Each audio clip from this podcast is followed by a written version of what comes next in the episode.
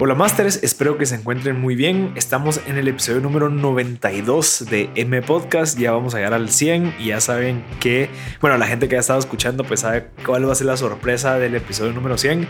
El día de hoy pues conversamos con Javier Borrayo y Alex Gense. A toda la gente que se sumó al live les agradezco bastante. Yo sé que fue un día un poco eh, no convencional, pero creo que fue una conversación sumamente valiosa. Tuvimos un par de fallas técnicas, pero nada que no se pudo resolver. La conversación giró en torno a temas sobre la resiliencia que deben tener todos los emprendedores artísticos, la trayectoria de cada uno y hablamos sobre el financiamiento a través de blockchain y criptomonedas creo que fue sumamente valioso porque estoy seguro que hay mucha gente que escucha el podcast que tal vez tiene algún amigo o incluso es un artista que está viendo cómo puede salir adelante en la cultura guatemalteca, en el país. Bueno, pues Javier y Alex nos comentan que bueno, es un poco difícil, pero existen muchísimas oportunidades para todos los artísticos, toda la gente que tiene eh, pero todos los, artistas, toda la gente que tiene esa pasión por el arte, que quiere salir adelante, bueno, sí, tenemos un canvas en blanco en donde podemos empezar a construir cualquier cosa, como lo es el tema que conversamos con ellos sobre la película Luz, el primer, eh, la primera película guatemalteca financiada totalmente por criptomoneda. Y no solamente en Guatemala tiene ese reconocimiento, sino que en Latinoamérica. Así que fueron los primeros en financiar su película por medio de cripto. La criptomoneda que ellos utilizaron fue Ethereum y es la primera, imagínense, la primera película latinoamericana que tiene, ese reconocimiento. Así que, de verdad, Espero que se gocen este episodio, aprendan bastante. Fue una conversación sumamente interesante con Javier y Alex. Así que incluso eh, ya pueden ver la película. Eh, ahí da el link Javier. Pero si en dado caso ustedes quieren adelantarse, es breaker o breaker.io ahí pueden empezar. Es una aplicación que hay que descargar, pero ya pueden empezar a, poder acceder a esa película. Así que eh, incluso si en dado caso alguien quiere un acceso directo, me puede describir. Pues eh, Javier nos dio varios accesos para la gente que quiera ver la película eh, sin tener que pagar. Así que realmente disfruten esta película fue y este episodio con ellos porque estuvo sumamente valioso. Masters, les recuerdo que este episodio y muchos de los episodios han sido patrocinados por aeropost.com. Si ustedes quieren comprar cualquier cosa por internet en estas épocas de esta pandemia, pues no podemos salir a los centros comerciales. Existen plataformas como aeropost.com en donde ustedes pueden acceder a todo tipo de producto en tiendas de Estados Unidos para que puedan comprarlo y en dos días ya están en Guatemala. Así que yo les recomiendo muchísimo, yo compro de todo eh, por ahí. Es solamente buscar el link en Amazon, pegarlo en Amazon, en, en Ahí te da el precio ya puesto en Guatemala con impuestos, aranceles, eh, flete y el precio del producto. Entonces ya no tienes que pagar nada más, no hay sorpresas. Y lo bonito es que si en dado caso no te gusta, lo puedes devolver y te devuelven el 100% de tu plata. Así que aprovechen www.arepost.com. Master, solo para contarles y darles un agradecimiento público a los dos patrons que tenemos actualmente en M Podcast, a Caleb Ishkoy y también a Daniel Eliseo Rodríguez, que nos han estado apoyando en los últimos meses con suscribirse a un Patronage, que es donde estoy están apoyando a M Podcast al suscribirse a una inversión mensual que nos ayuda a nosotros a seguir generando contenido, seguir comprando equipos, seguirnos moviendo, invirtiendo en redes y demás. Entonces, realmente es un agradecimiento hacia ellos porque están apoyando. Entonces, que si en dado caso tú quieres dar de vuelta a M Podcast, lo puedes hacer en patreon.com diagonal M Podcast. Y como siempre, suscríbanse al mailing semanal al 5 de 5 en www.mpodcast.net para recibir la mejor información, los puntos aprendidos en todas las conversaciones, 5 temas todas las semanas diferentes, 5 aprendizajes, muchísimo contenido en mailing. Se pueden suscribir de nuevo en www.mpodcast.net. Ya, ya, estamos, ya estamos en vivo. Disculpen a todos los que estaban conectados y, aparecimos. Eh, bueno, mucha, qué, qué gustazo, ¿verdad? A, todos ustedes por, por acompañarnos hoy. Yo sé que estamos encerrados, pero en dedicarle tiempo a compartir eh, lo valioso, incluso de los insights, más que todo para toda la gente que probablemente le interesa el tema de, de tirarse a la industria del cine, a tirarse a la industria de la música. Entonces, antes de, empezar a desarrollar el tema de su nueva película Luz, que va a salir el próximo jueves, ¿a qué hora sale el próximo jueves? Va a estar disponible desde las 12, desde las 12. y un minuto, o sea... Buenísimo. Entonces, eh, vamos a conversar un poquito de eso porque, bueno, es otro largometraje eh, único de cierta manera porque fue financiado totalmente por cripto. Eh, ahí vi en, eh, cuando se acabó la película, pues los agradecimientos y vi a un montón de, personas conocidas como Fernando Pontaza y creo que él ha estado en el podcast también, entonces va a estar súper interesante. Entonces, antes de empezar, Javier y Alex, me gustaría que si nos podrían dar un poquito de background de hace 10 años ahorita, ¿cómo, cómo es que han logrado, pues tanto, ¿verdad? Javier, tu primera película, eh, ya lista para lanzarla. Alex, has contribuido en bastantes películas, también tenés bastantes discos lanzados. Entonces, si quieres, Javier, empezar contigo. Hace 10 años, ¿qué estás haciendo? ¿Cómo llegaste aquí ahorita? Y después pasamos con Alex. Órale. Eh, hace 10 años, 2010, ¿verdad? Yo estaba viviendo, sí, yo estaba viviendo en Atitlán y recuerdo que me fui a Atitlán porque leí un libro y yo pensé, este libro tiene que ser película. Okay. fui, o sea, vendí lo que tenía realmente y invertí en equipo y empecé a escribir un guion sobre ese libro. Y pues eso, ¿verdad? Comprar equipo y tener esa, ese como impulso inspiración y creer en, en lo que creía en ese momento me, me hizo empezar a, a hacer pequeñas producciones las primeras me recuerdo que eran gratis. Yo le decía a la gente, mira, ¿quieres un video para tu negocio? Te lo hago. Eh, y yo consciente de que no estoy cobrando y tampoco te estoy prometiendo el mejor video, pero a ambos nos va a beneficiar, porque yo voy a aprender y a vos te va a beneficiar tener un video gratis, ¿verdad? Entonces eh, empecé así y poco a poco fue subiendo el nivel y fue subiendo la apreciación hacia mi trabajo. Y, o sea, eso evolucionó al día de hoy. Yo vivo de, de la producción y, escritura, producción y dirección de, de piezas audiovisuales. Eso es realmente y también la parte de documentales, ¿verdad? Has trabajado bastante en el tema de, de, documentales. Creo que tu, tu, visión y tu rama también va a la parte como de estudio de conciencia, temas históricos de Guatemala. Pues parte de la película de Luz es enfocado en, en dar ese exposure a esa situación que sucedió hace casi 30 años o 35 años. Eh, ¿Cómo fuiste mezclando eso? Porque, bueno, y también otra, otra parte que me, que me gustaría ver de, de, tu experiencia, background, es la parte de desarrollo web y de software. Entonces, ¿cómo, cómo mezclaste todo eso y construiste lo que, lo que tenemos hoy, o bueno, que vamos a tener el jueves, que es la película de luz? Sí. Fíjate, yo, a ver, yo soy músico, ¿verdad? Desde mis 13 años soy baterista.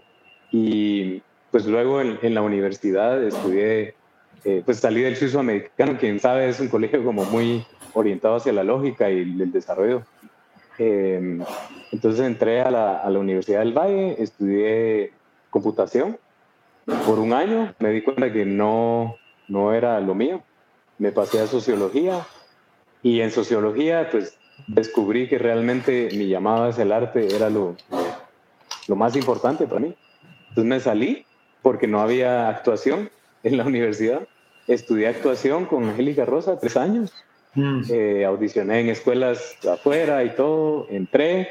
Eh, el factor económico fue una limitante. Me quedé y desarrollé una, una carrera artística acá. Entonces yo creo que el, todas esas, eh, como esos aspectos académicos que yo toqué, de cierta manera, definitivamente influyen lo que a mí me importa decir eh, con, lo, con, lo, que yo produzco. Entonces, eh, creo que lo más inmediato, obviamente, fue producir piezas audiovisuales que tuvieran como algún tipo de impacto social o alguna relevancia en términos de, un desarrollo social, económico, etcétera.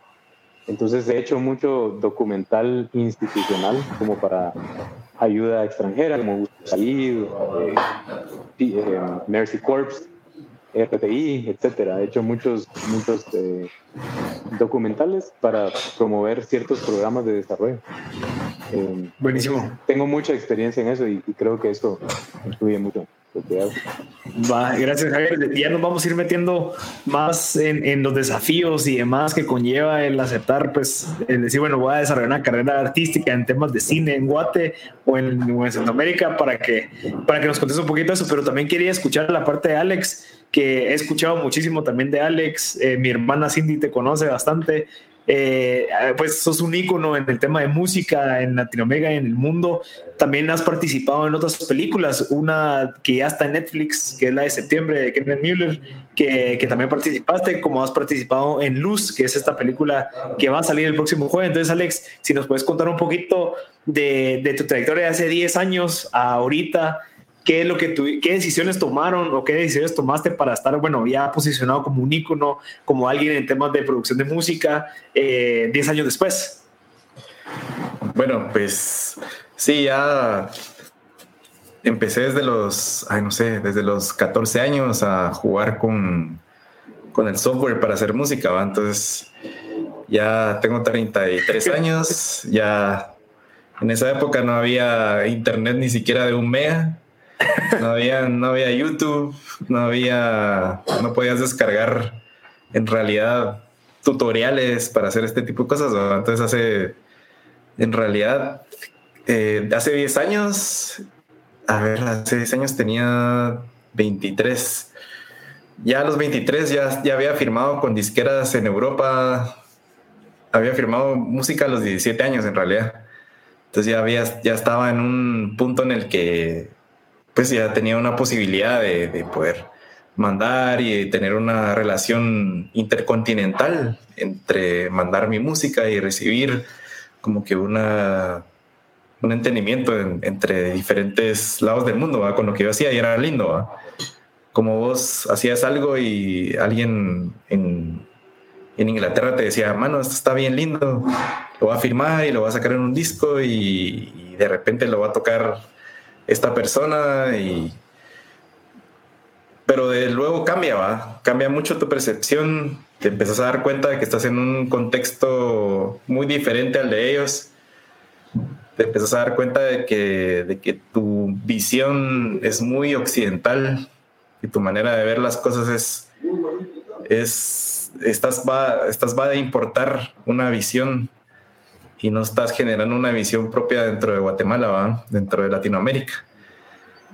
Y, y es bonito ver, eh, pues es un proceso muy largo, que yo tuve como tratando de tener este entendimiento de, de no, no tratar de no importar algo de afuera, sino tratar de generar un contenido de parte de crear Algo, Entonces, crear, algo. Ajá.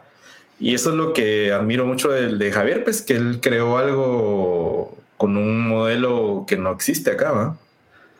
Entonces es bien chilero salirse del contexto de lo que se, se, se dice, cómo es el cine acá, cómo se hace la música acá. Y teníamos estas pláticas con Javier así como, pero ¿cómo hacemos? ¿O cómo, cómo se va a hacer este mundo? Entonces como que no, o sea, en Guatemala no está nada escrito, no está nada, nada en piedra, ¿va? Hay miles de maneras nuevas para crear, ¿va? Entonces, fue chilero ver, ver que Javier lo desarrolló, pues, por su lado, pues, así.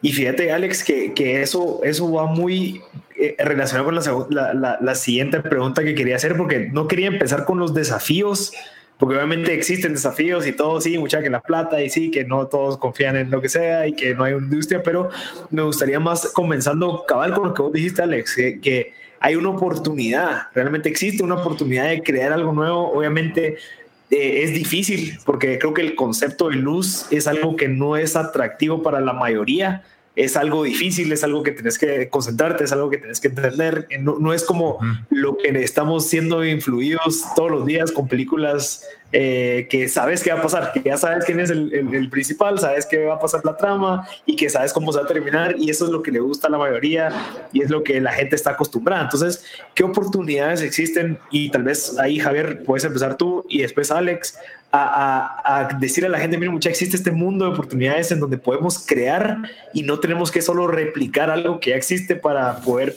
pues, de cierta manera posicionar, sino que existe un, un espacio, un canvas en blanco en donde se puede empezar a crear algo. ¿Qué, qué agregarías ahí, Javier?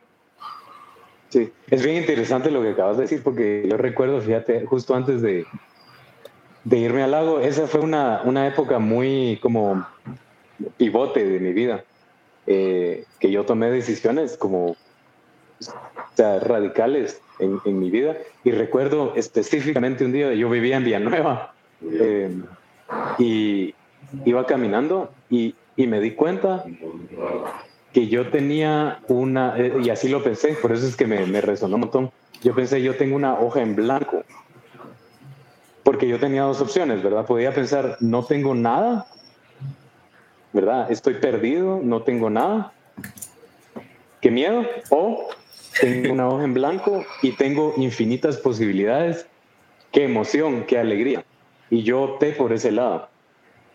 Y, y creo que eso, pues definitivamente ha, ha marcado las decisiones que yo, yo he tomado en mi vida. Eh, que tampoco te digo todo es gloria y todo es alegría, pero siempre han, han estado llenas de como esta, esta lucha interna y social por ser genuino con lo que realmente me mueve en, la vida. Y a mí lo que realmente me mueve en la vida es, es el amor y la búsqueda.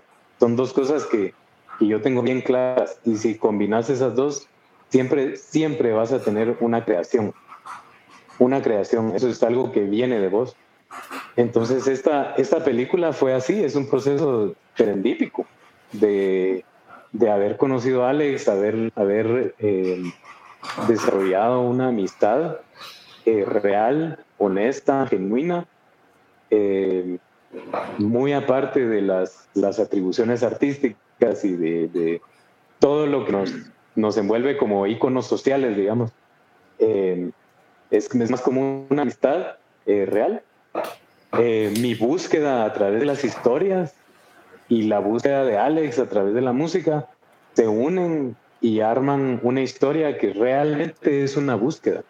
Yo a través de esta película no le estoy diciendo a nadie una verdad, les estoy planteando una verdadera búsqueda que a mí, o sea, que yo, yo mismo busqué, de la redundancia una búsqueda que yo planteo desde la, la honestidad de, de, mi vida. Y pues sí, haberla financiado de una manera distinta, que sea una historia distinta, eh, no lineal, porque literalmente no es una historia lineal, es una consecuencia de, de esta búsqueda, creo yo. No, no, no existe nada establecido realmente en la vida. Eh, aunque, pienso yo, aunque te lo digan, realmente la vida no tiene una estructura definida, tiene, tiene muchas aristas y vos decidís y vos haces que esas aristas graviten o converjan en un cierto punto, pero eso lo haces vos. Interesantísimo, Javier. No, no, no, pero gracias. Yo, yo, creo que sí lograste exponer como que tu punto de vista. Yo, luego de escuchar a Alex, te quiero hacer una pregunta. Entonces, Alex, ¿vos qué pensás de esto? De la parte de que tenemos una oportunidad. Estoy seguro que también con tu música, con, con todos los nuevos conceptos que has creado, las colaboraciones, también ves oportunidades. Eh, sí, creo que creo que tenemos una, una, gran ventaja dentro del contexto que estamos dentro de Guatemala o Latinoamérica, que venimos desarrollando un enfoque de atención a los acontecimientos que están pasando en, en digamos, en Guatemala. ¿va? Lo que nos ha afectado le afecta muy diferente a un artista que está pasando en Nueva York. Uh -huh le está afectando muy diferente a lo que le está pasando a un artista en Buenos Aires. Eh, creo que no, no, no se puede decir si un artista es mejor eh, por lo que hace o por, lo, por cómo o, o, qué tanto se desarrolla dentro de su entorno, sino creo que lo que hace único, lo que hace es eh, la influencia que tiene alrededor de, sí mismo creo que en Guatemala tenemos un enfoque muy diferente y muy poquito filtro de artistas creando. No que te vas a Nueva York o a Buenos Aires y hay 100 mil personas haciendo lo mismo dentro de la misma influencia. Entonces estamos acá en Guatemala donde hay una, donde tenemos un, no sé, estás teniendo una influencia muy diferente a lo que está pasando en Nueva York o en, o en o en California, ¿va? tenés una, ellos tienen que viajar ocho horas para cambiar de clima. Aquí viajamos 25 minutos para cambiar de clima. Aquí tenemos eh, un contexto social muy diferente, económico muy, muy, muy diferente. Hay mucha desigualdad. Entonces, este tipo de cosas te empiezan a, a crear un montón de inconformidad y te empiezan a crear un montón de... Te empiezan a despertar un montón la cabeza en cómo puedes actuar. Entonces sí, tenemos, tenemos una gran ventaja y tenemos un gran enfoque como artistas y mucha atención desde afuera, pues, y hay que aprovecharla y también ser bien congruentes en lo que hacemos. Pues. Sí, y, tal, tal vez ahí los dos me pueden responder esto, pero cuando encontramos un canvas en blanco, pues no solamente es una oportunidad de decir, bueno, podemos crear lo que sea, sino que también existe una, una eh, subida es muy empinada de, bueno, entonces como no existe nada, también tenemos que empezar a educar a la gente para que valore este tipo de, de, de material que nosotros estamos produciendo. Entonces, digamos, el hecho de que, de que sí, bueno, yo quiero crear una película, quiero crear música, quiero crear este tipo de contenido que es súper original, diferente, viene desde mi conciencia. ¿Qué pasa cuando te topas con que la gente de verdad es difícil que la gente lo, lo, lo, lo, entienda de la manera que tú lo ves? O sea, ahí ya nos vamos a la parte un poquito de los desafíos, no, no de temas como superficiales, sino que ya es más temas incluso hasta culturales en donde te topas con que la gente no quiere ver eso, la gente no quiere escuchar eso, la gente prefiere escuchar otras cosas. Entonces, ¿qué te, te decís a ti mismo en donde dices, bueno, esa es mi carrera? en donde que yo quiero crearla, quiero pues poder vivir de esto, poder mantenerme de esto. Eh, me topo con esto en donde, wow, son, es tres veces más difícil ahora porque no solo tengo que educar, sino que tengo que tal vez cambiar la cultura un poco del tipo de contenido que yo estoy generando. Entonces, ¿qué pasa por tu mente? Si es que pasa por tu mente este tipo de, de cuestiones, ¿qué te decís o qué le recomendarías a los demás que vienen atrás tuyo eh, cuando tú estás abriendo brecha? Mm. Ya. Mira, yo creo que si me hubieras preguntado esto hace tres años, creo que hubiera sido un poquito más dreamy, un poquito más soñador, o, ¿verdad? Creo que todavía lo soy, pero un poquito más experimentado. Y para mí, para mí hay una, una cuestión, ¿verdad? Yo amo lo que hago. Yo amo realmente eh, poder escribir una historia, eh, verla en el futuro, pasar por el proceso de desarrollarla, realizarla, empaquetarla y presentarla, que es básicamente hacer una película. Me gusta eso. Yo amo hacer eso. Yo quiero vivir de eso. Entonces la realidad es que si yo quiero vivir de eso, yo tengo que, yo tengo que lograr que lo que yo produzco sea consumible. Y para que eso sea real, tengo que conocer a quién se lo estoy vendiendo y tengo que darle un producto que va a consumir. Finalmente, ¿verdad? Con luz eh, yo creo que yo, yo tuve la libertad, bueno, y todos los que estuvimos involucrados tuvimos la libertad de poder ser 100% inocentes o naif, si querés, a la hora de crearla, porque eh, no estábamos pensando en esto que te acabo de decir. Estábamos pensando en contar la historia tal cual es. Eh, por ende, hay un aspecto de la historia que sí es comercial, eh, y otro aspecto de la historia que no es tan comercial, que es difícil de digerir. Eh, entonces, yo creo que resumiendo, ¿verdad? Y contestando a tu pregunta, a alguien que, que viene abriendo brecha igual que yo, solo que viene en, el, en la línea del tiempo, viene atrás, yo le diría que, que busque desde escritura de guion que su historia sea comercialmente exitosa, porque si no se está condenando a no lograr una sostenibilidad con lo que producen.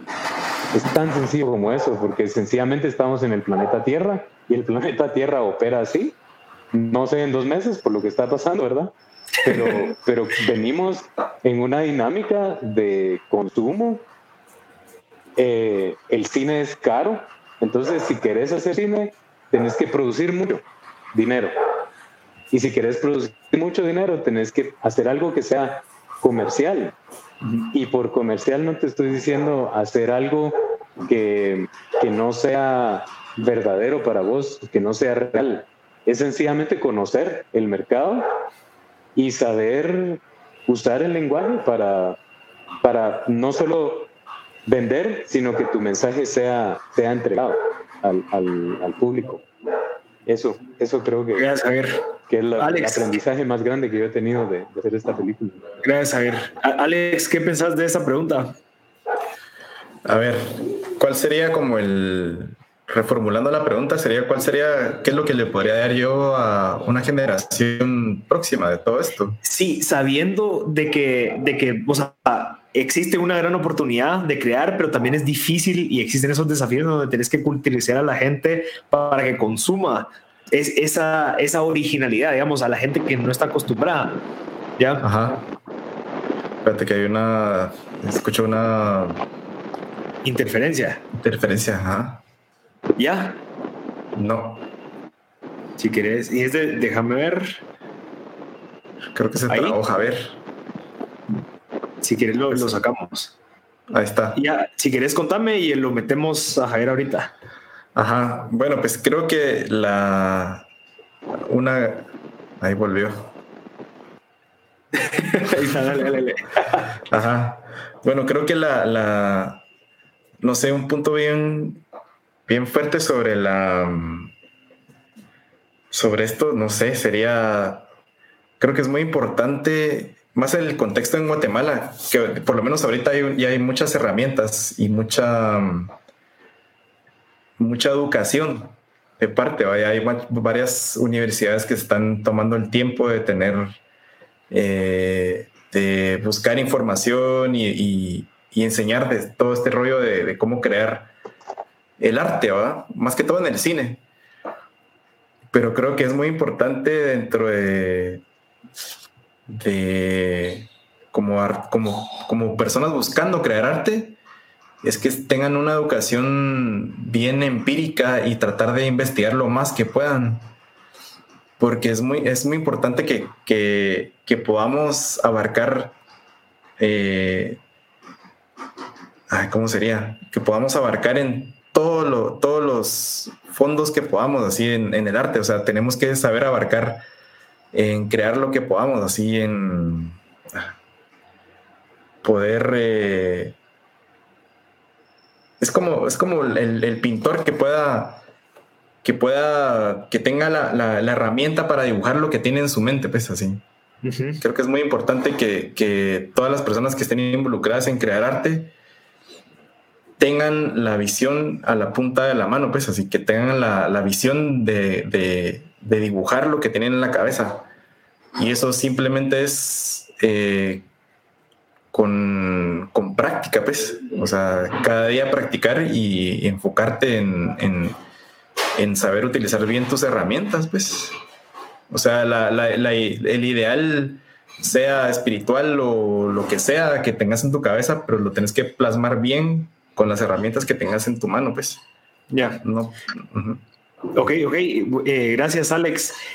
Yo, yo, creo, que quería agregar algo con, con, lo que dijiste tú y lo que dijo Javier, en donde de, cierta manera a veces cuando empezamos, ya sea en temas de emprendimiento, en temas de que querías crear una carrera, cuando querías empezar en temas de cine, eh, estamos mucho en las nubes en donde decimos, no, es que así debería de ser, entonces no, yo solo voy a crear arte de lo que me da feliz a mí, etcétera, etcétera, pero al momento que te topas con la realidad en donde, bueno, pero ¿cómo lo voy a financiar? Pero si quiero vivir de esto, yo no puedo trabajar, me tengo que... Ya empieza a, como que adecuarse un poco en donde tienes que decir, bueno, tengo que dejar un poco la parte de idealismo de que yo pienso que así debería de ser y empiezo a buscar realmente qué es lo que está buscando la gente. Entonces, eh, eh, a veces es difícil. preguntar, ¿me escuchan bien? Sí, te escuchamos bien.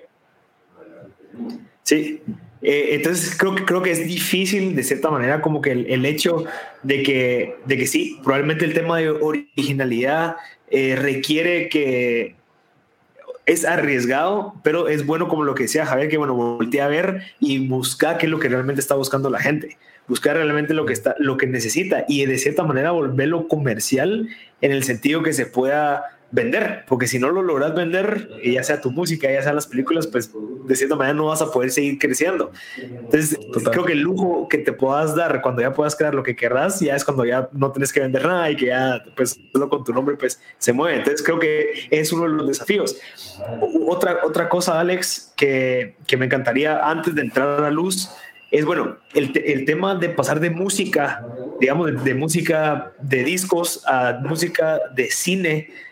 ¿Cuál es la diferencia de los dos? O sea, ¿qué, ¿cómo creas música para cine que se tiene que adecuar al momento y cómo, o cuál es tu proceso creativo, digamos, para crear música de cine y para crear música, digamos, para subirlo a Spotify o para subirlo o venderlo en un disco? ¿Cuál es el proceso? Eh, pues, digamos, cuando vos haces un disco, vos tenés la libertad eh, total. O sea, no, digamos, es muy diferente cuando estás haciendo el soundtrack para una película. Y es que cuando estás haciendo la música para, para una película, eso depende mucho de la percepción del director. Porque hay directores que, que incluso no los vas a ver nunca y nunca te van a no, no, te van a decir ni siquiera cuáles son sus referencias o qué piensan, sino solo te dicen, mira, aquí está y mira qué haces. Y hay directores que te dicen, mira, o sea, juntémonos y platiquemos y esto es, y, incluso te mandan ya todo una todo un esquema de cómo quiere ser la, cómo quieren hacer la música, ¿no? Entonces, es muy, el proceso es muy diferente. Es muy diferente, digamos, incluso con la que Javier, la película se hizo basada en la, o inspirada en la música de mi disco anterior. La relación con Javier le cambió totalmente el esquema, la música que yo hice de mi disco, pues, o sea, en la, relación que tuvo Javier en la producción de la música fue súper, súper fuerte. Él estaba ahí muy pegado, viendo qué acorde era, cuál acorde no era. Sí fue, es muy diferente la relación entre cómo haces tu música de estudio propia a cómo haces la música para una película. Como te digo, depende mucho del director. ¿Y cómo, cómo, fue ese proceso de crear una película a base de, de música? O sea, él escuchó tu, tu, álbum, tu disco y dijo, bueno, ¿cómo, cómo se crea esa, e, esa parte visual? Decir, bueno, con esta, con esta música que me dice se me ocurrió esto. ¿Cómo fue ese proceso? A ver, eh, con la película de luz hay ciertas, no sé, hay, esto es un una parte bien personal, va, que es muy contento de compartirlo con vos. Pero, digamos, cuando yo estaba en el proceso de componer el disco en el que muchas de las canciones se basó Javier para hacer la película, yo estaba pasando por un proceso bien fuerte, eh, emocional y físico. Estaba pasando por una depresión y por un rollo bien fuerte de la, de la cabeza en el que estaba un puntado neurisma en la cabeza. Entonces pasé enfermo varias semanas en las que con Javier compartíamos casa. Y, y le, le, hablaba mucho a él de mis visiones, de tenía, no sé, tenía unos dolores de cabeza muy fuertes en los que alucinaba cosas y en todo ese proceso yo estaba haciendo música, ¿ves? Ok.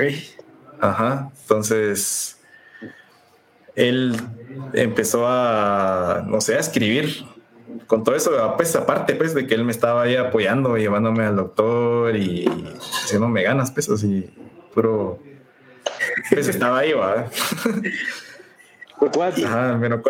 y, está, ya está Javier aquí. Javier, ¿nos puedes aportar ahí cómo fue que, cómo, cómo, en la parte creativa de poder escuchar la música de Alex para, y cómo se te ocurrieron? O bueno, no sé si de parte de las alucinaciones de Alex también se te ocurrían ideas, los mezcladas con la música que estaba haciendo. ¿Cómo fue ese proceso de creatividad? Sí, ya lo perdimos. Sí. Si, si querés, bueno, no sé si sabes un poco el proceso de, de él, Alex, que quieras ah, Fíjate que sí, preferiría que él, ah, que él lo compartiera bien. O sea, yo tengo una, porque yo tengo una percepción de esa época en ese estado que, que estaba, pues, y él tiene otra percepción. Entonces siempre es bien chilero escucharla. sí, Javier, sí, creo que está, si no estoy mala, está no está aquí en Guate, en la ciudad. Bueno, cuando se, conecte otra vez, ya le, hacemos la pregunta. Entonces, si, quieres, avancemos un poco, eh, Alex. Eh, ya, has tenido bastantes casos de éxito en temas de música. También tuviste un caso de éxito de la película que está en Netflix que se llama Septiembre.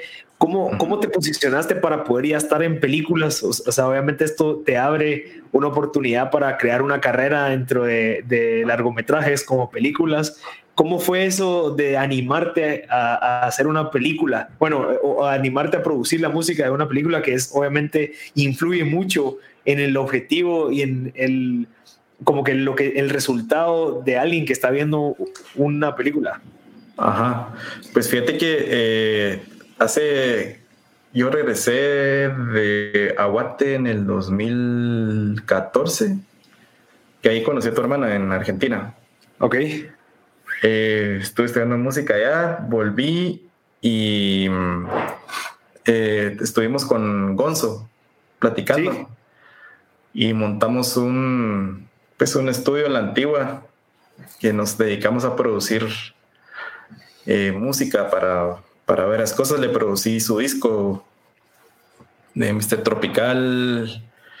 Trabajé para otros artistas, mucha música para audio institucional, diseño de sonido. En realidad, lo que es música para películas vino mucho del apoyo de, de la relación, ¿cómo sería? La relación pública que tiene Gonzo con todo este tipo de cosas.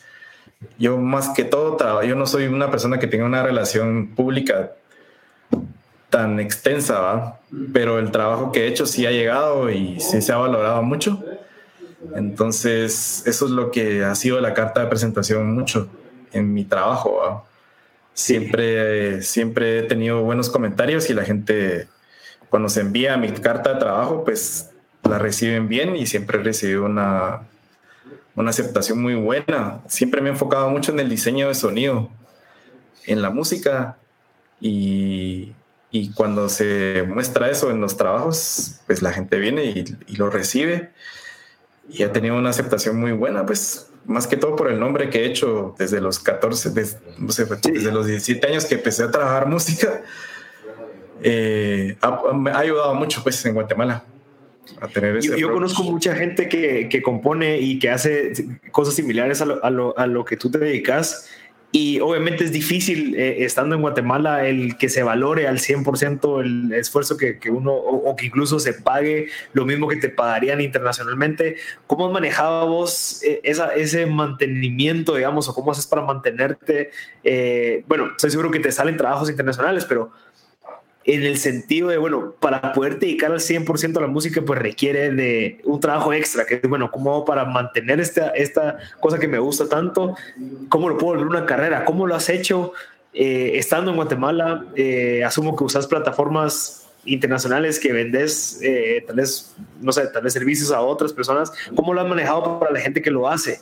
¿Qué tips le darías? Eh, pues fíjate que he sido bien, bien desinteresado en, en realidad en buscar plataformas externas. Eh, le ha ido bien a la música como producción personal de mi música propia, le ha ido bien y he recibido regalías de esto, pero, pero más que todo ha funcionado por de boca en boca. O sea, internacionalmente se, se comparte, se llega ha llegado a, no sé, a, Australia, a Japón, a, Europa, donde la gente comparte y dice, bueno, mira, trabajar con esta persona, o de repente, mira, esta persona hace buen diseño de audio y de repente ven la hoja de trabajo y pues les ha gustado mucho. Eh, lo que me he dedicado mucho es en, en respetar mucho mi trabajo y no es valorarlo. Creo que es algo muy importante que tal vez no... Creo que en Guatemala tendemos mucho a, decir, bueno, voy a cobrar esto porque estoy empezando y de ahí nos podemos quedar 10 años cobrando lo mismo. Creo que es importante eh, romper ese paradigma y, y de veras cobrar lo que es y no asustarse, pues, no, no pensar, ay, ¿será que lo van a, será que van a decir que no? No, pues es mejor, digamos, antes empezaba, cobraba poco y aceptaba muchos, muchos proyectos, pero, pero aceptaban todos porque eran baratos, Entonces mejor decir, mejor, mejor cobro bien y que no me rechacen varios, pero estoy, pero con uno que acepten ya me quedo bien. Es cierto. Y ya, y ya como que, bueno, la gente sí está dispuesta a pagar esto, entonces ya no bajas más. Y vas, ¿sí? vas encontrando ese, ese, ese tope, se podría decir. Totalmente. Gracias, Alex. Y ya, está, ya está Javier, creo yo. Javier, ¿ya los escuchas bien? Sí, yo los escucho cortados, ah. pero si ustedes me escuchan bien, creo que es más importante. Te, escuchamos re bien, Javier. Mira, entonces, si querés regresando un poco a la parte en donde Alex nos estaba cortando la situación en la que se encontraba, en donde pues vivían juntos y que de ahí obtuviste ideas o la inspiración para crear luz, ¿nos puedes contar esa experiencia? Sí, fue, fue un proceso realmente, ¿verdad? Eh, porque la, la, idea inicial con, con, Alex fue hacer un video para una, una canción y lo hicimos eh, si lo buscan en YouTube, se llama Ascendente Subconsciente. Lo hicimos, ¿verdad? Y mm, luego de eso pensamos, ¿y si hacemos un video por canción? Entonces, eh, esa idea después evolucionó a hacer un video por canción que tengan una historia y entonces de ahí yo ya me fui a otro lado y le dije, mira, ¿qué pensás de esta historia? Inicialmente realmente era una, era una mamá que tenía un hijo eh, y la mamá era el personaje principal y empezamos a jugar con estas ideas. Alex me contaba de sus periodos en, en Argentina eh, que tenían como una resonancia en ese momento. Y hay momentos, por lo menos un par de momentos en la película en las que el personaje principal realmente es, es Alex, ¿no? Sí. Y yo tenía una historia que yo tenía como del 2012, eh, que es esta idea de medir el karma en el espacio-tiempo. Yo jalé eso y empecé a armar una historia. Y, y se arma la historia en base a muchas historias influenciadas por, por la música la música, pero realmente la persona de Alex, que lo, lo, lo sentís en la música. Pues. Alex es muy, es muy honesto con su música. Eh, yo soy muy sonoro también. Necesito estar escuchando cosas para disparar imágenes e historias. Y eso fue uniendo todo a, a, lo que es luz. A lo que, a lo que se creó. Sí, justamente. O sea, realmente para mí hay hay como dos aspectos, ¿verdad?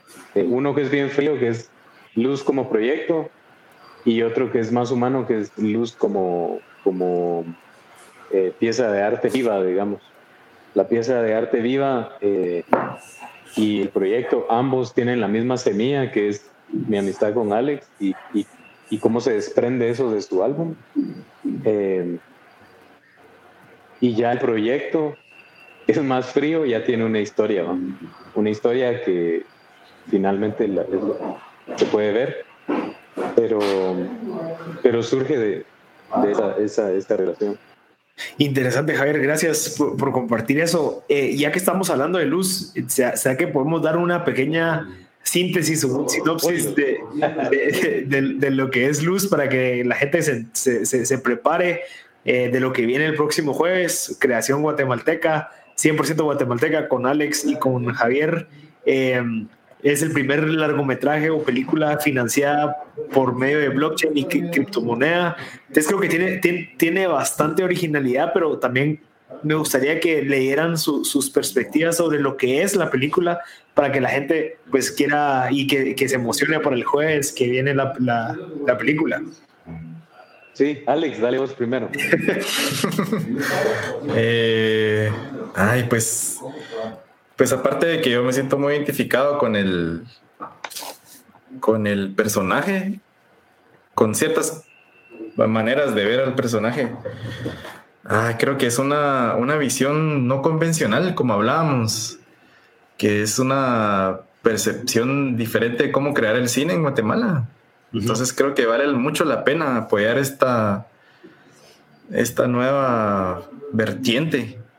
Y ser parte de eso, pues me nubla un poco la, visión, va, porque estoy bien emocionado a ver cómo va, crecido esto. Entonces mi visión está así como, qué chilero, ¿va? pero sí, yo creo que es una, una oportunidad bien chilera de, de salirse de lo, de lo convencional. Y que por favor cuando la vayan a ver, eh, sálganse de ese circo, de ese, de ese, de esas cuatro paredes, pues, de, de, querer experimentar algo nuevo, que es lo que hemos tratado de hacer en la música, pues, no hacerlo convencional y salirnos de la concepción occidental reciclada que hemos tenido toda la vida. Gracias, Alex. ¿Vos, Javier? Eh, a ver, es que, a ver. No, llores. Pues. Como te decía, ¿cómo? No llores, dice. No, no estoy llorando. Estaba pensando. eh, ah, estas dos cosas, ¿verdad? Y entonces estoy decidiendo, decidiendo quién, quién quiero que hable. Si quiero que hable la persona que habla del proyecto o si quiero que hable el artista. Y yo creo que me voy a ir por el artista. Eh, Luz es una película em, que tiene un proceso creativo muy honesto de personas guatemaltecas en su 95%, desde escritura, producción, fueron, había un argentino y un puertorriqueño eh, del proceso, creo que no había nadie más extranjero, ¿verdad, Alex? Y, y todos los que estábamos ahí sabíamos qué era la historia y queríamos contarlo. Entonces, es una película 95% eh, guatemalteca con una voz diferente a, lo, que se viene eh, viendo en el cine, Y por diferente no quiero decir que es mejor, sino que es, es, es, es otra arista de nuestra realidad. Es una película eh, en un contexto social histórico real, con un personaje guatemalteco que, que, que, a través del amor logra encontrar una explicación a lo que, a lo que es, él es, lo que él significa.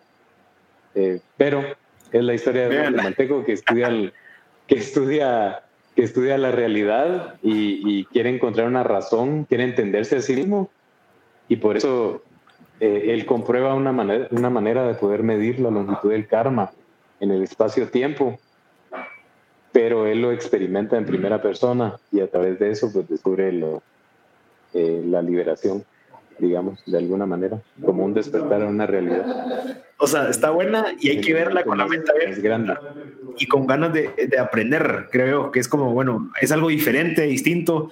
Eh, es, es de, de, lograr entenderla o querer entenderla y estar dispuesta a, a pasar, ok, probablemente los primeros 15, 20 más o menos no sabes qué es lo que va a pasar y así se va hasta el momento que, que, casi se termina y llegas a decir, ah, bueno, sí, esto era esto fue lo que logró eh, Simón en este caso. Entonces, creo que es, es, una buena película. Yo, yo, tuve la oportunidad de verla. Gracias, Javier, por el acceso.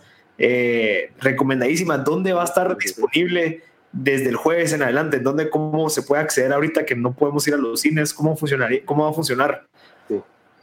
El estreno de Luz en, salas de cine estaba para el 23 de abril, pero por la situación actual, el cine en el mundo está, está cerrado, básicamente, la industria del cine. Em, entonces, pues no se puede. Entonces, va a estar disponible en la plataforma Breaker, que es breaker.io.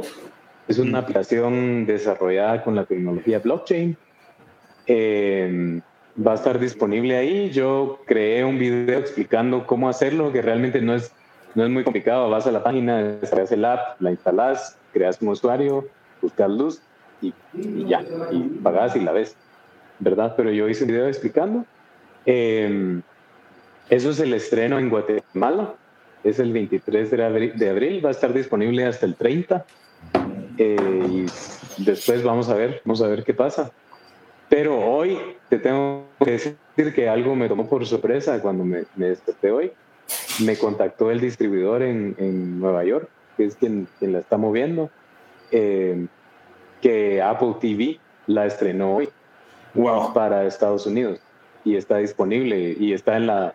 O sea, todos los usuarios de Apple TV que entran hoy lo ven en el, en el main screen y te sale dentro de nuevos y recomendados, está luz. Sí, y, y, yo así como, wow, ¿verdad? No, eso sí no me lo esperaba. O sea, ni ellos. Ellos me dijeron, ya, esto está pasando y te tenemos que decir que de todas las películas que hemos distribuido, no podemos recordar la, la última película que tuvo este tipo de, de, posicionamiento, porque está en el, en el main page. Entonces, para las personas que están en Estados Unidos, está en Apple TV. Buenísimo, buenísimo. Para Guatemala, el 23 de abril, a través de Break. Gracias. Y, y, y, fíjate que, que bueno, de, de, primero todo, felicidades por ese logro. Creo que es algo súper valioso. Eh, igual a Alex también por el, el aporte ahí.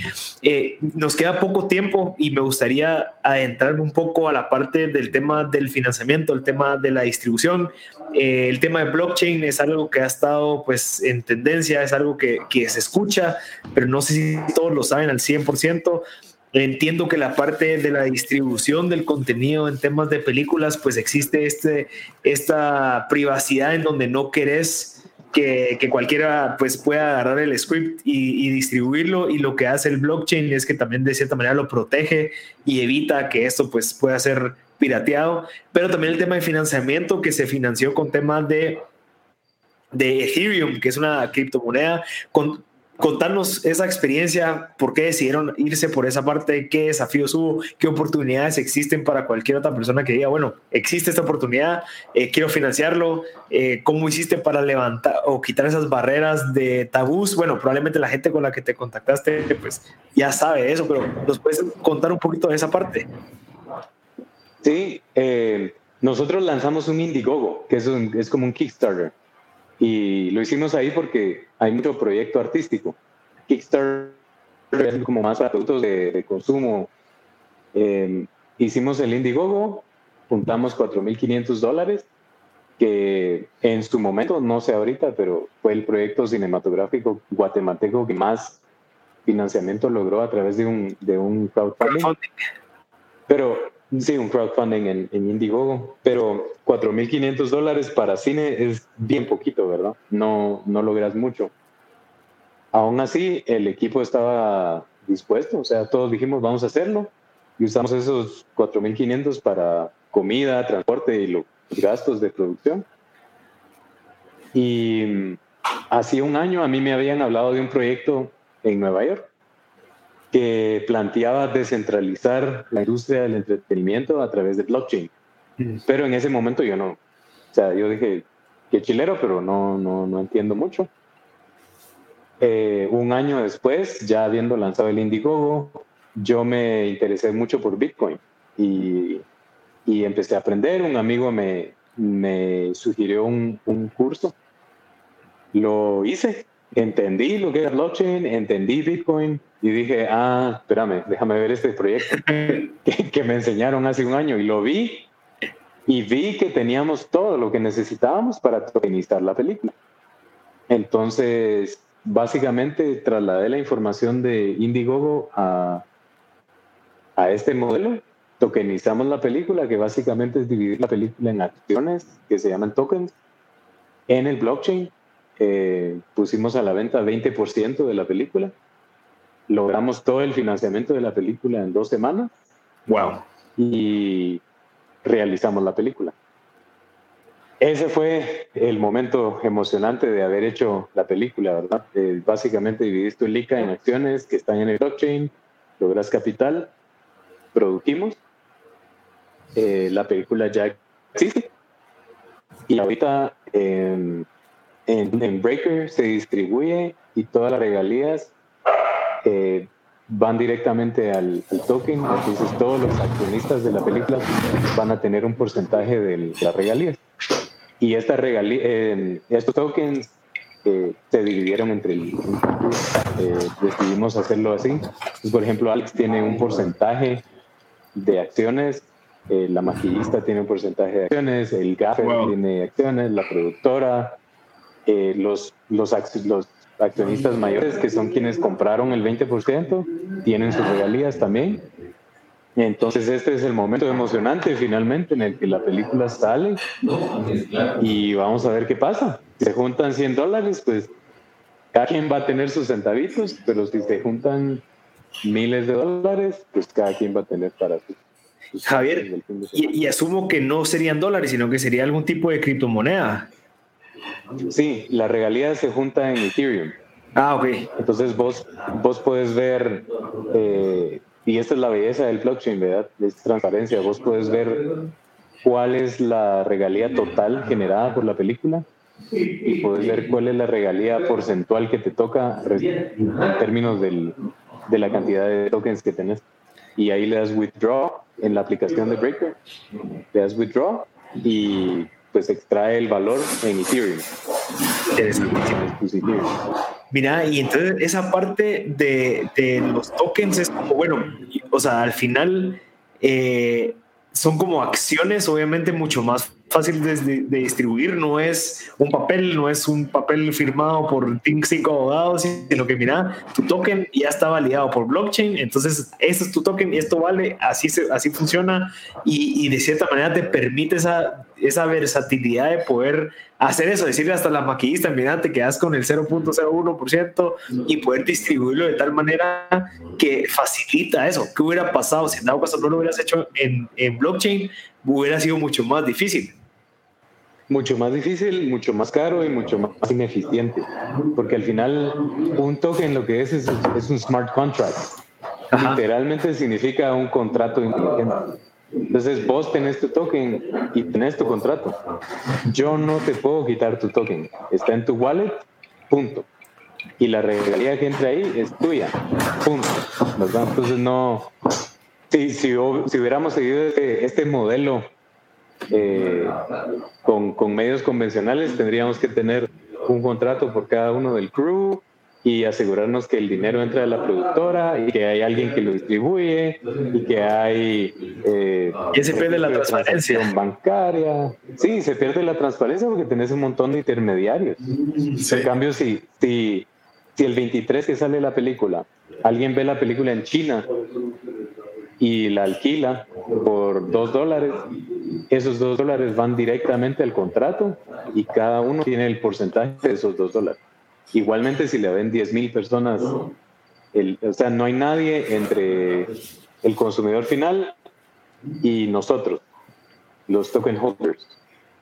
No, no, está el blockchain y el blockchain es trustless, no necesitas confiar en el blockchain. Total. Y eso es, a mí me gusta mucho ese modelo porque ¿qué sucede si esta película genera miles de dólares y entonces el, el asistente de cámara que, que está acostumbrado a que hace su contribución, le pagan, buena onda, ve que la película es un éxito, pero él no recibe nada?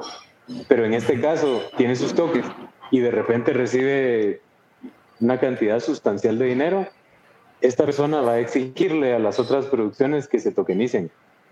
Y progresivamente vamos a llegar a un, a un sistema descentralizado de entretenimiento, que es, que es la visión que tuvo esta gente y la visión también.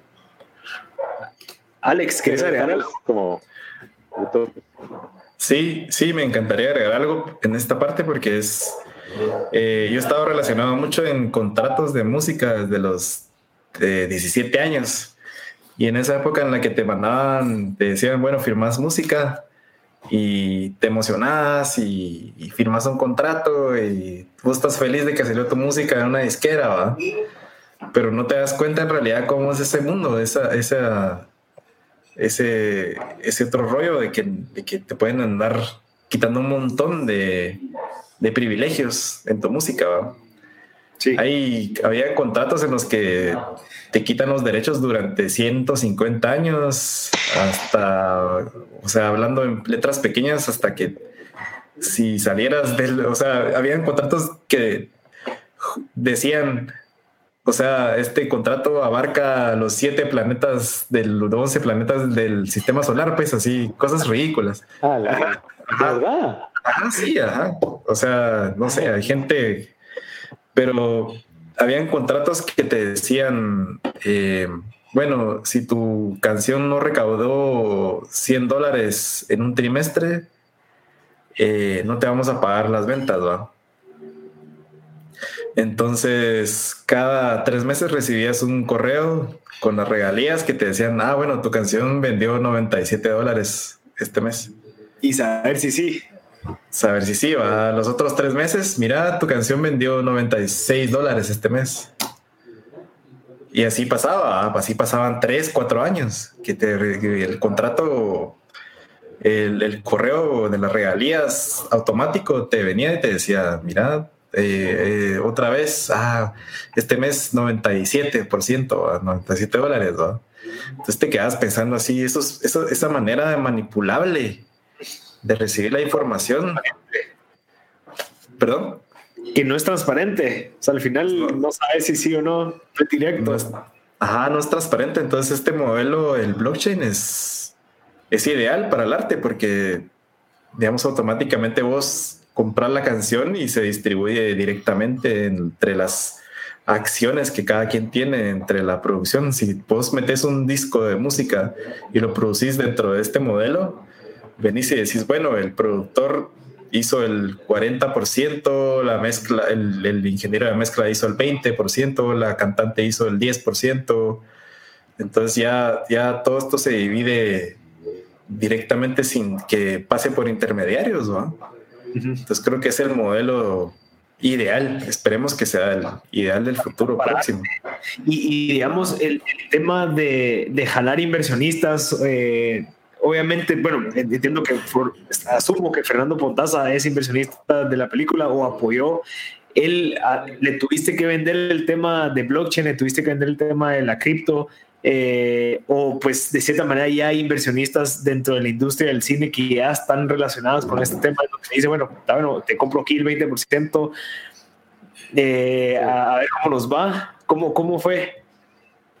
Eso realmente fue una, y tengo que ser bien honesto, porque fue un momento histórico eh, que fue una combinación de suerte, eh, un momento de oro del blockchain y un momento perfecto para el proyecto, porque en ese momento los ICOs tenían mucha popularidad, que era un Initial Coin Offer. Eh, que era, yo tengo mi proyecto, exactamente lo que hicimos, tengo mi proyecto, lo tokenizo o creo mis, mis coins vendo, capitalizo con la promesa de hacer y todos vamos a recibir. Pero al día de hoy los ICOs están casi muertos, pues, porque mucha gente fue muchos scam y proyectos que capitalizaron y no, no, no se realizaron. Y en ese momento sale la tokenización de luz y el, el ICO, que técnicamente se llama Token Generation Event. Y y logramos, logramos el, capital. Entonces, en ese momento, digamos que la comunidad blockchain de Guatemala estaba como en un auge también. Entonces, yo pude ir a un par de blockchain meetups y plantear el proyecto. Y entonces ahí la, la, la, Mara se prendió y dijo, yo, yo te compro, ah, yo. Y ahí solo era de mandar dinero al, al contract y recibían sus tokens. Eh, otra gente que yo ponía a la venta Ethereum y me decía, mira, yo te compro eh, y vendeme tokens. Está bueno, entonces yo vendía de mis acciones, ¿verdad? Como, como director, vendía tokens. Fue un momento, un momento muy lindo, un momento utópico. Y las personas de, de Nueva York que lanzan estas aplicaciones también hicieron una inversión fuerte inicial. Yo te diría que un 80% del financiamiento de la película, tal vez más, 90, eh, fue de, de ellos ellos dijeron, este proyecto está, cumple, ¿verdad? Con, con nuestra visión y está bien chilero. Y ahí van los. Interesante. Creo que, creo que ese, ese tema de blockchain y de cripto hay que agarrarlo para otro episodio completo. Definitivamente creo que existe mucha oportunidad. Eh, digamos, Daniel Toledo, eh, el, el, José Toriego y toda esta gente que está como evangelizando y, y, como que rompiendo esas barreras de escepticismo que existe en el tema de cripto y blockchain, pues creo que son, son los que hay que, le vamos a parar agradeciendo en cinco años, tres años, cuando ya de verdad logren eh, ese movimiento. A mí me convencieron a comprar eh, Bitcoin, así que lo, están logrando. Así que no, sí, hay que, hay que comprar Bitcoin. Sí, y también pues las oportunidades como las que ustedes lograron de, de pues, tokenizar la película para poder capital, eh, capitalizarse, creo que es algo súper valioso. Eh, realmente les agradezco a los dos, Javier y Alex, por, por el tiempo que nos compartieron hoy. Felicitarlos más que todo por el lanzamiento de la película. Este podcast sale el jueves, por lo tanto, ya la gente que lo escuche, pues eh, hoy se va, se va a lanzar el, la película, como estaba comentando Javier, en Breaker. Aquí lo estoy poniendo en la, en la pantalla, breaker.io. Pueden tener acceso a la película. Asumo que ahí solo buscan luz o cómo lo pueden encontrar. Sí. Solo luz. Yo te voy a, te voy a compartir un video donde yo explico todo el proceso y lo, podemos compartir. Es súper fácil, pero es básicamente bajar el app, crear un usuario, buscar luz, ver luz, dejar un review, dejar un comment y compartir. Buenísimo. Alex, eh, gracias también por tu tiempo, súper valioso lo que nos compartiste, las oportunidades que existen en el mercado de Guatemala, Latinoamérica. Obviamente existen desafíos, existen pues eh, eh, eh, temas en donde se alarga un poquito el proceso de, de, éxito, digamos, pero eso es relativo. Pero gracias por su tiempo y, y realmente súper agradecido porque estuvo valioso. El, el, que nos demuestren que se puede hacer las cosas es algo súper valioso. Así que, y les deseo muchos éxitos en el, en el lanzamiento de Luz porque está muy buena la película. Así que gracias y mm, no sé si alguien quiere dar una última cosa o cerramos el episodio. No, gracias a, a, vos, Marcel, por lo que haces. Creo que es un espacio súper súper necesario para el crecimiento que, que, sucede en la región y bien orgullosos de, de estar en su podcast. Gracias por el espacio. Creo que estamos como en la misma sintonía eh, gente joven, quiero decir.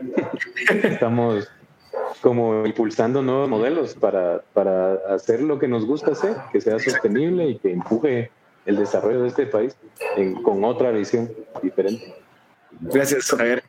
Totalmente. Sí, no, es, es chilero ver, eh, encontrar este tipo de preguntas. Es, es muy agradecido, la verdad, porque nos, nos ponen a cuestionar y, y a ver para el pasado de uno, pues, uno a pensar así a la grande veras, ¿verdad? Sí, sí han pasado cosas en la vida de uno para poder hacer este tipo de chivas. Sí. Y es chilero ver las preguntas. Sí, la, la, idea es que la gente pueda obtener lo mejor de lo que nos ha pasado a nosotros para que ellos puedan aplicarlo en su vida. La gente que está detrás de la gente que está abriendo brecha eh, necesita ese conocimiento. Así que gracias por haberlo compartido y por haber dedicado su tiempo. Este fue otro episodio de M Podcast. A la gente que se unió al live va a estar disponible el jueves en Spotify eh, les recuerdo que vayan a breaker.io o descarguen la aplicación para poder ver la película de Luz, que va a estar disponible el próximo jueves 23, ¿verdad? De abril. Sí, va a ver, el 23 de abril. Sí. Buenísimo. viendo, sí. viendo la novela. Pero muchas gracias, Alex y Javier, y, y les agradezco por su tiempo. Buena onda, ¿viste? Un abrazo. Órale.